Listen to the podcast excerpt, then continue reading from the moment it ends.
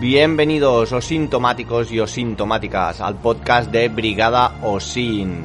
Aquí Aymeri Parej. Coged asiento en la mesa de nuestro cuartel general porque vamos a empezar nuestra reunión semanal, donde trataremos los temas de mayor interés, como son herramientas, noticias, investigaciones de casos reales. Así que levantamos acta y comenzamos.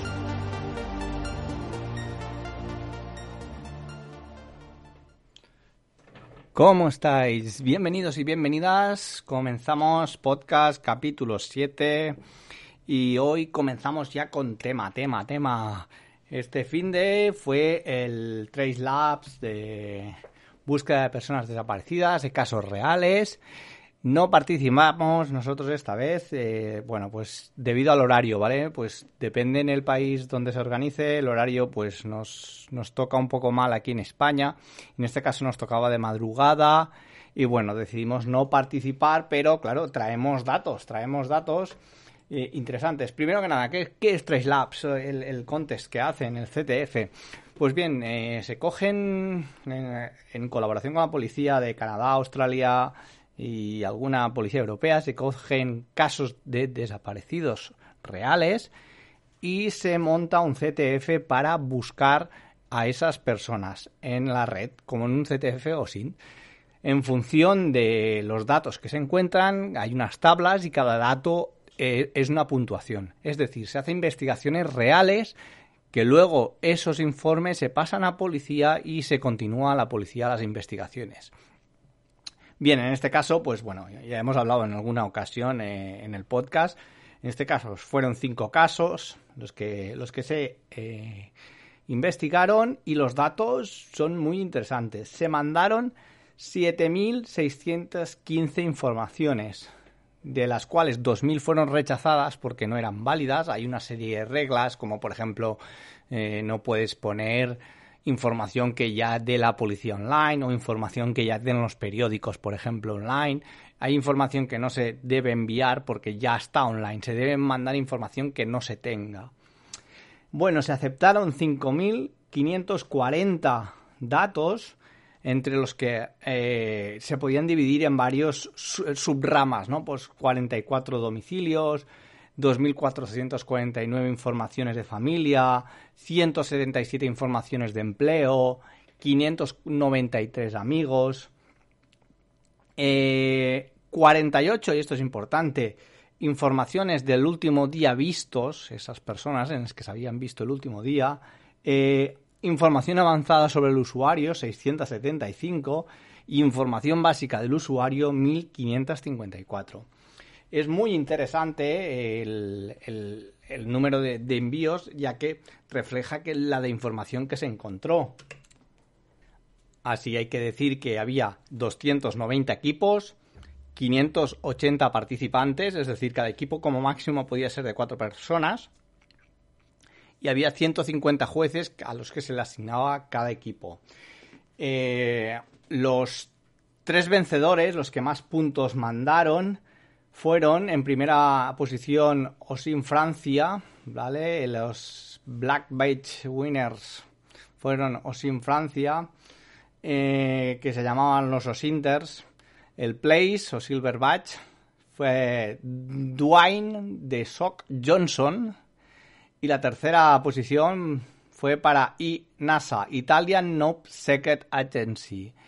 Y para que os hagáis una idea, eh, el primer, la primera posición obtuvieron 12.130 puntos. Una barbaridad de puntos.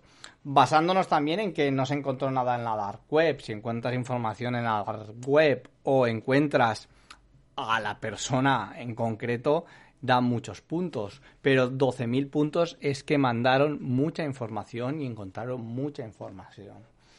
La verdad, nosotros hemos participado en, cuatro, cuatro, ocasiones, cinco ocasiones. Nuestra mejor posición ha sido en la posición 23, en un equipo de dos personas, creo que éramos, dos españoles.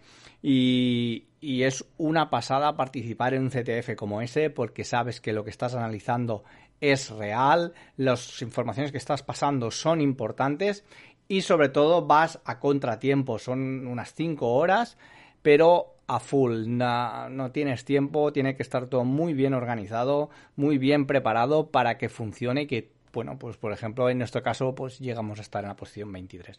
Así que este fin de semana ha sido tres laps, el contest, el CTF, y os animo a que participéis y probéis las siguientes. Si alguien quiere participar y se quiere unir en siguientes CTFs de tres laps, mm, el equipo Brigado Sin está abierto. Siempre solemos ser dos, una vez fuimos tres con un chico de Canadá, porque no encontramos nadie, o sea que estamos abiertos hasta un equipo de cuatro, ¿vale? Venga, y continuamos. Y ahora quiero abrir un debate, debate debido a una pequeña investigación que estoy llevando a cabo. Eh, este, el día 17 se produjo un, ataco, un ataque ransomware que ha afectado, pues mirad, tengo aquí la información os lo digo enseguida, pues por ejemplo a Motors ha afectado, ha afectado a, a varios hospitales de Francia, ha afectado a un proveedor de cloud, sistema cloud en España, lo que ha producido que ha afectado a muchísimas asesorías de España, despachos de abogados, y bueno, y trae cola, porque claro, imaginaos, tienen los datos secuestrados, el, eh, no pueden recuperarlos porque, bueno, el, ransomware les piden, creo que son 20 millones de dólares. Eh, las asesorías. No pueden acceder a la información de sus clientes, no pueden responder a, a recursos, no pueden entregar documentación a los juzgados, no pueden presentar nóminas, no pueden presentar trimestres, no pueden, bueno, prácticamente está secuestrada toda la información de cientos de asesorías y de abogados.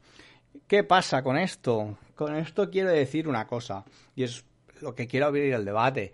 Eh, bueno, se hacen simulacros de incendio, simulacros de atentados, simulacros de terremotos, simulacros de tornados. ¿Y por qué no se hacen simulacros de ciberataques? ¿Estamos preparados para ciberataques como este?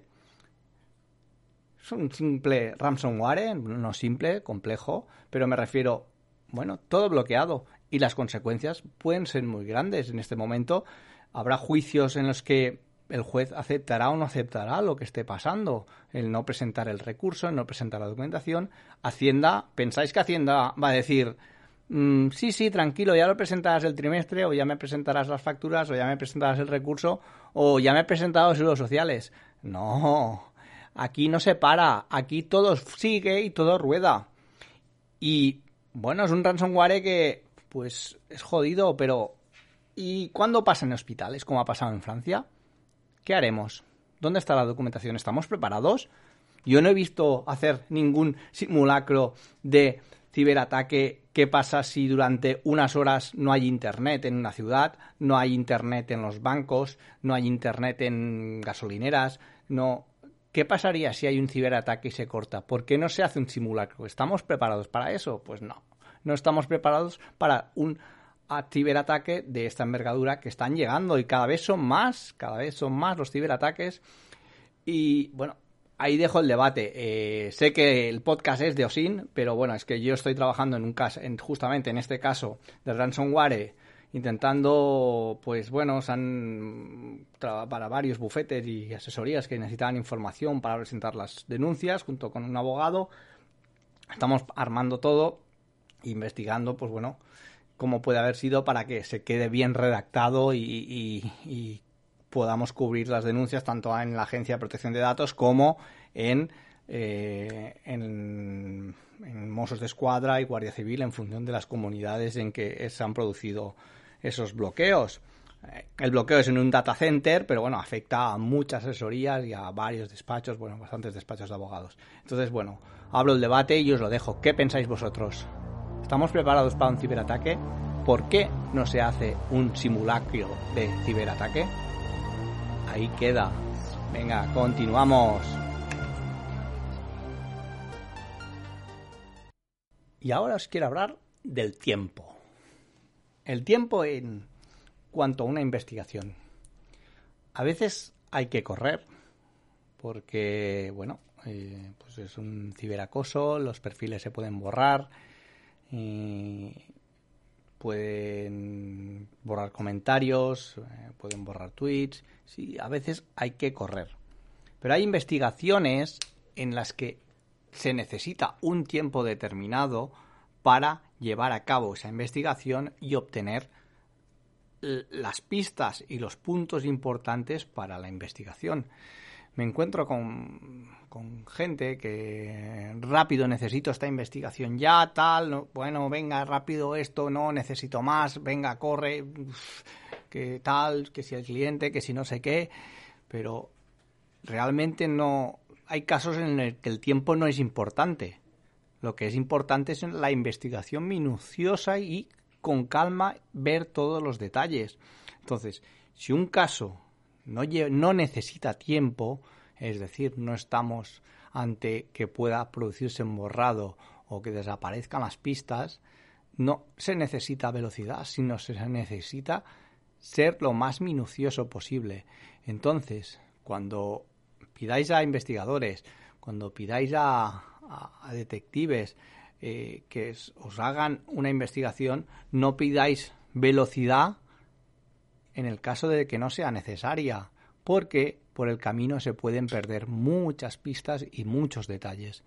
la velocidad y llevar prisa en investigaciones o sin a veces nos puede llevar a confusiones y, a llegar a, ciertos a ciertas conclusiones que pueden ser erróneas todo por la velocidad. Entonces, tenéis que, cuando os llega un caso, sobre todo diferenciar si es importante y urgente o solamente por importante. Si es importante y urgente, necesitamos velocidad, asegurarnos lo que hacemos y si es importante, nos necesitamos coger el tiempo necesario para que sea un caso bien concreto y bien preciso que no perdamos pista. Y tras este pequeño consejo, continuamos.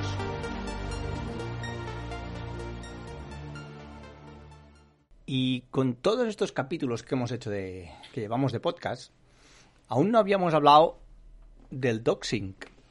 El doxing es un término que proviene del inglés que se utiliza para describir la práctica en Internet de investigación y publicación de información privada o identificante sobre un individuo o una organización, generalmente con el propósito de intimidar o humillar o amenazar. Con el auge de, los IN, la gente poco a poco va descubriendo qué es el OSIN. Hay gente, veo algún tuit de gente que dice, pues he hecho un curso de OSIN y yo ya sabía hacer esto, no sabía que se llama OSIN.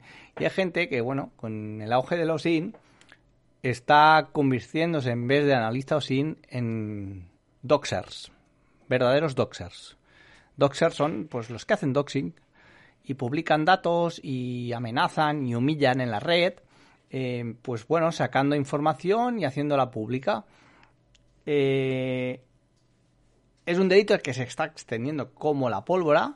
Aparecen los, los mm, usuarios fantasma que se crean, pam, pam, publican, desaparecen y van intentando que se haga viral, intentando hundir la reputación de ciertas personas. Y a veces aunque se publique y, sea un delincuente, es doxing también y puede ser que no sea un delincuente verdadero. Es decir, ha pasado en el caso de, de, ah, decir que uno era pederasta y ha resultado ser que era mentira. O uno que era maltratador y se le ha marcado y le han puesto el domicilio y ha resultado ser que no era. Entonces, ese doxing es muy peligroso. En el blog hablamos de un caso concreto de, que le ha pasado a un youtuber. Os recomiendo que miréis el, vídeo que, ha subido el youtuber, porque es muy jodido lo que han hecho y lo que le están haciendo. Por suerte está, está tiene capturas de todo, está guardando toda la información. Los youtubers están muy preparados y saben lo que hacen. y va a pillar el que lo ha hecho porque ha cometido muchos fallos y tenéis que vigilar eh, en cuanto a investigación lo que se publica en la red y lo que no se publica. Y sobre todo no dejéis pasar a ningún doxer. Cualquier doxer que veáis tenéis que eh, ponerlo en conocimiento de las fuerzas y cuerpos de seguridad del Estado denunciar porque es ilegal el publicar información privada para intimidar, humillar o amenazar.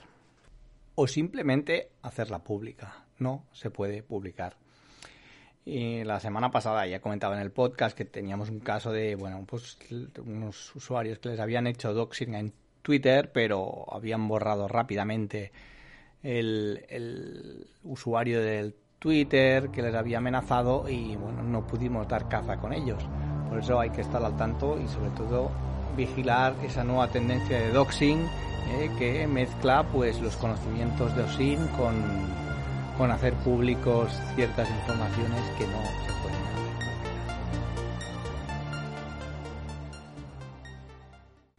Y ya para acabar, hablemos de números, hablemos de situación, cómo está todo. Bueno, sigo con el horario nocturno, eso no ha cambiado. Pero os digo que, bueno, el podcast sigue creciendo tan en las tres plataformas, en iTunes, Spotify y Evox. Tenemos, ya hemos pasado los 100 seguidores en Evox. Eh, rondaremos los 70 en iTunes, creo. Y estamos en Spotify sobre 70 también, creo. O 50 o 70, no sé. Sí deciros que estamos en iTunes en el 23 de tecnología en Argentina, en el 60 de tecnología en España, en, en, lo que es iTunes y en el resto de plataformas. Aún no lo he mirado. Seguimos creciendo en el Discord, seguimos siendo un grupito ahí que siempre estamos. somos 140, pero bueno, hay un grupito que siempre estamos ahí debatiendo y compartiendo conocimientos y ayudándonos en cosas, probando cosas.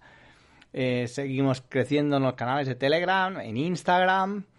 Y bien, el proyecto sigue adelante con el apoyo vuestro, seguid compartiendo, seguid preguntando y bueno, sobre todo, eh, yo hago el podcast para vosotros y por vosotros, o sea que si tenéis dudas, queréis comentar cosas, no dudéis en contactar, en escribir en Discord o en cualquiera de las plataformas para proponer temas que podríamos tratar en siguientes podcasts.